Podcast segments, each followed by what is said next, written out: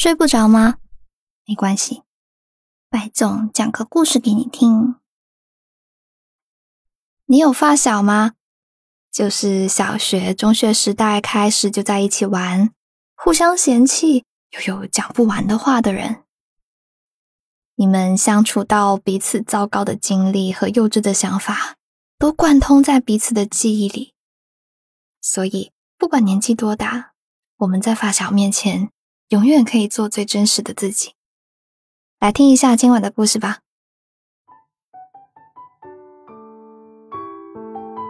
别说男女之间不会有真正的友谊，罗辑就是我的男性好朋友。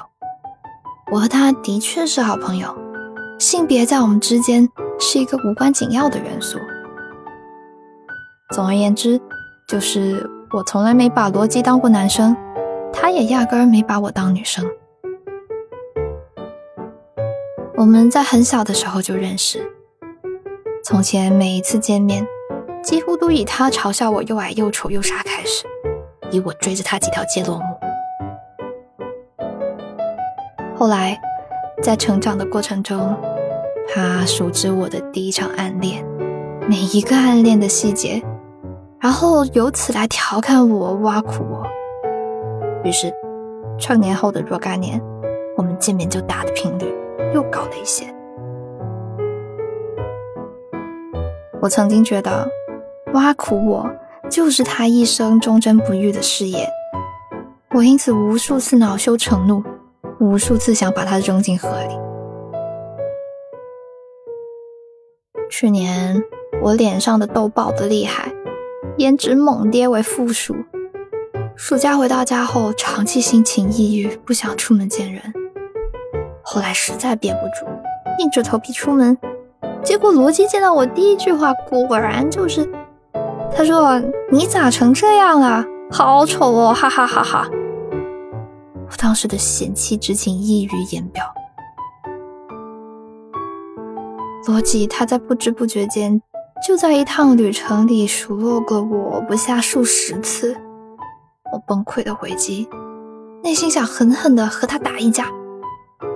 你再说一个字，你再说一个字，我就把你扔河里去。朋友看笑话般看我俩，说：“你们俩平常不这样啊？怎么每次凑一块都要打架？”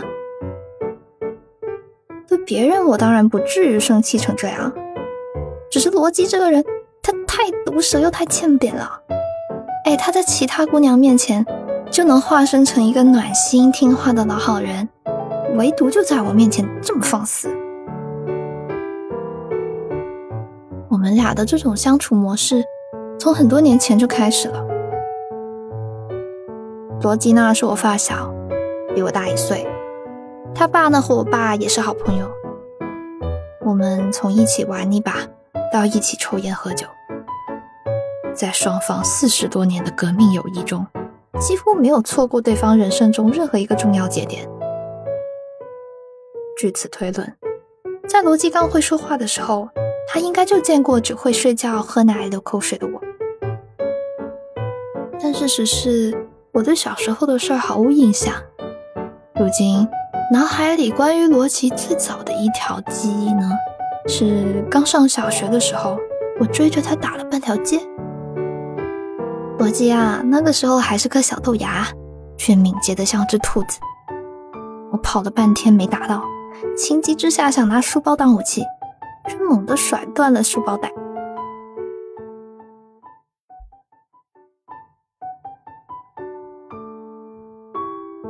虽然我也不是很想承认，但罗辑在多年之前呢，的确是一枚小帅哥。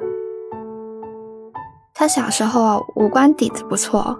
皮肤也白，不开口的时候呢，就是那种高瘦酷拽的小哥哥，蛮讨那种不知其真面目的小女生喜欢。无奈呢，后来打篮球晒成了一个炭，脸上起痘还发胖，还穿戴呢就偏爱那种宽大的嘻哈风，离帅这个字真是越来越远，真可惜。我说可惜呢。不是由于他因为颜值大跌失去了成为我男朋友的机会，而是因为我失去了掰弯他的热情。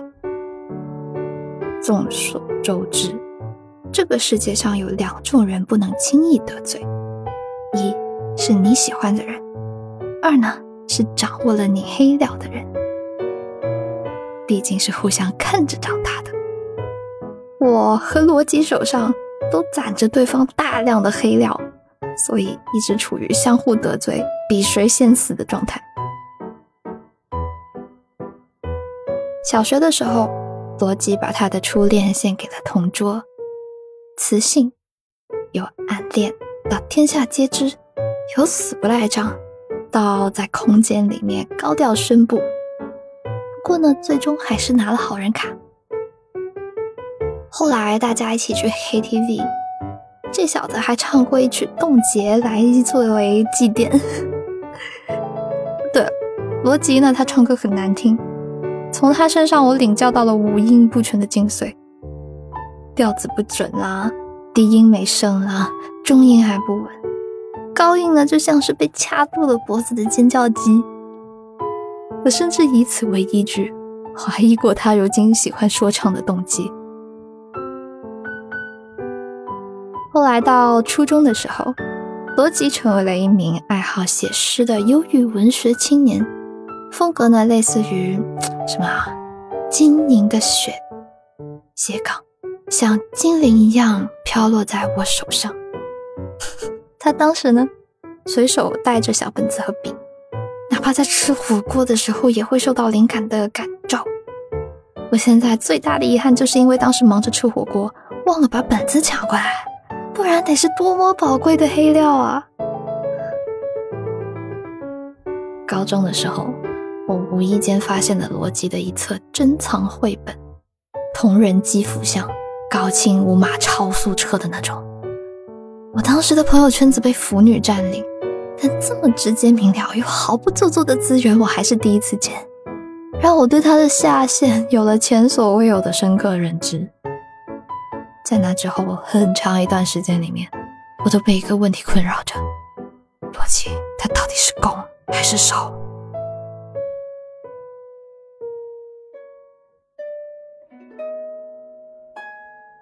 而洛基手上掌握的我的黑料呢？除了一堆很丑的照片。大概就是我第一次暗恋的时钟吧。这不仅因为他是我发小，还因为我喜欢了六年的男生是罗辑的好基友。凭良心说呢，在我暗恋的漫漫长路上，罗辑其实给了我不少有用的情报，包括在学校提起你的时候，他脸可红了。明天他来我家看电影，你要不要一起来？还有什么？还有位了不得了，他交女朋友了。但比情报更烦人的是，他们两人亲密无间到快要穿一条裤子。于是，罗辑自然而然地见证了我从暗恋到明恋，到倒追路上的每一次灰头土脸。我第一次告白的时候，他们俩正在一起玩。于是我的告白行动刚刚失败的时候，罗辑的信息就立刻来了。哎，听说你被拒绝啦！我第二次告白的时候，他们俩还是在一起玩。不出所料，罗辑的消息又来了。听说你又被拒绝了。第三次告白终于成功了，并且在深夜。好歹两个人当天晚上还没有同床共枕。但是他的逻辑，第二天早上六点就给我发了消息：“喂，你把我基友抢走啦！”后来我和罗辑的基友分手了。那天晚上，我的脑海里满是罗辑从前说过的一句话：“我当伴郎会不会太高？”算啦，就算不是伴郎，也会给你发请帖的。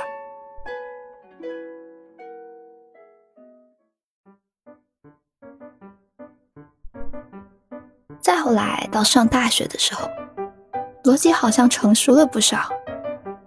比如说坐出租车的时候呢，他知道给我开门了；出去玩呢，也知道送我回家了。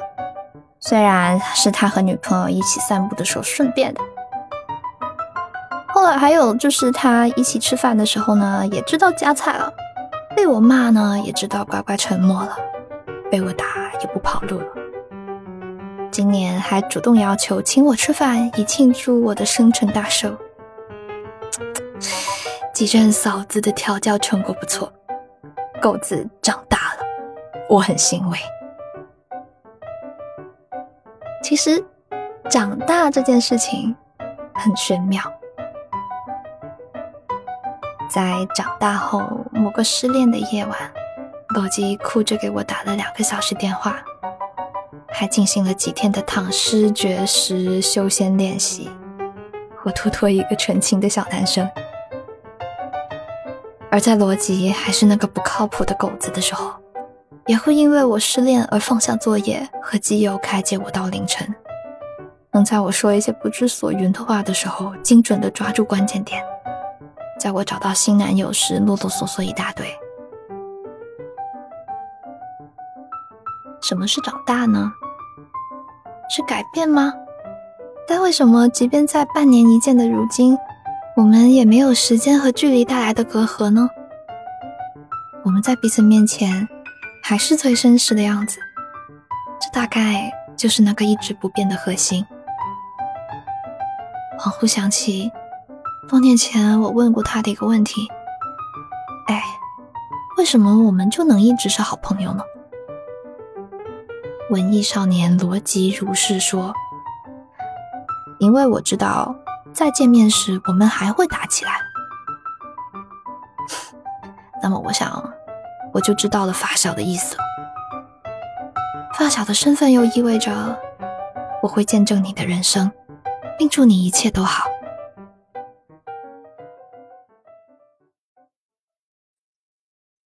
今晚的故事念完啦。